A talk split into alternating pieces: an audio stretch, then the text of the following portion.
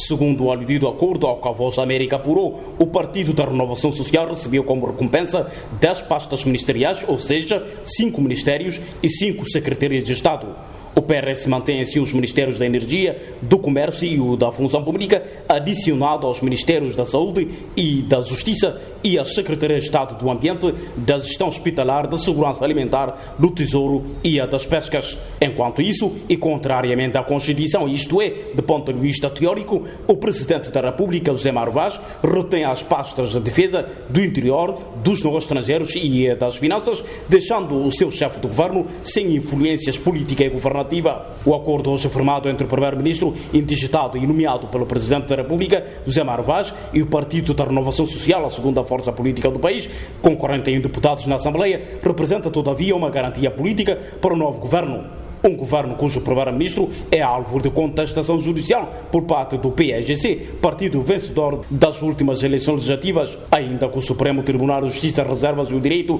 de pronunciar sobre a inconstitucionalidade ou não do decreto presidencial que nomeia novo primeiro-ministro, a Voz da América falou com o jurista guinense Carlinhos Tejédio, para quem a fiscalidade constitucional requerida pelo PSGC assenta-se em duas incidências principais. Primeira, a nomeação do primeiro-ministro sem ouvir os partidos políticos, com assento parlamentar e a segunda, nomeação do mesmo, tendo em conta os resultados eleitorais. Em última análise, Carlitos Gédio considera que, em caso de uma decisão judicial que obriga a revogação do citado decreto, o chefe de Estado terá uma única via: voltar atrás e demitir o seu primeiro-ministro. Se a decisão do Supremo Tribunal de Justiça eh, for no sentido de que o decreto é incondicional e que o presidente tem que ouvir os partidos políticos representados na Assembleia Nacional Popular, o presidente da República vai demitir e, eventualmente, eh, poderá optar pela mesma pessoa e ouvir os partidos representados na Assembleia Nacional Popular, mas se a decisão do Supremo Tribunal de Justiça interpretar o artigo 68, uh, a linha guerra da Constituição, no sentido de que uh, aquilo que diz, tendo em conta os resultados eleitorais,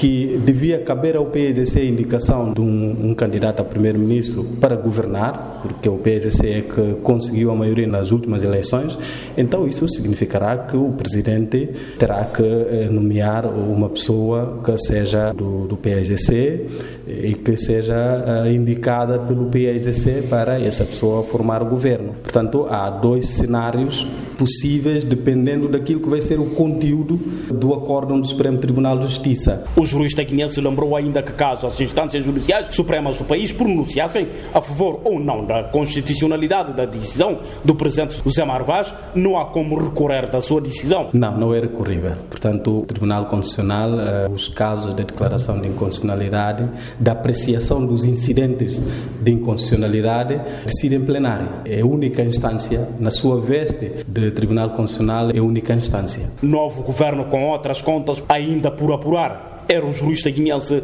Carlitos Jejo. Lá na Voz da América em Bissau.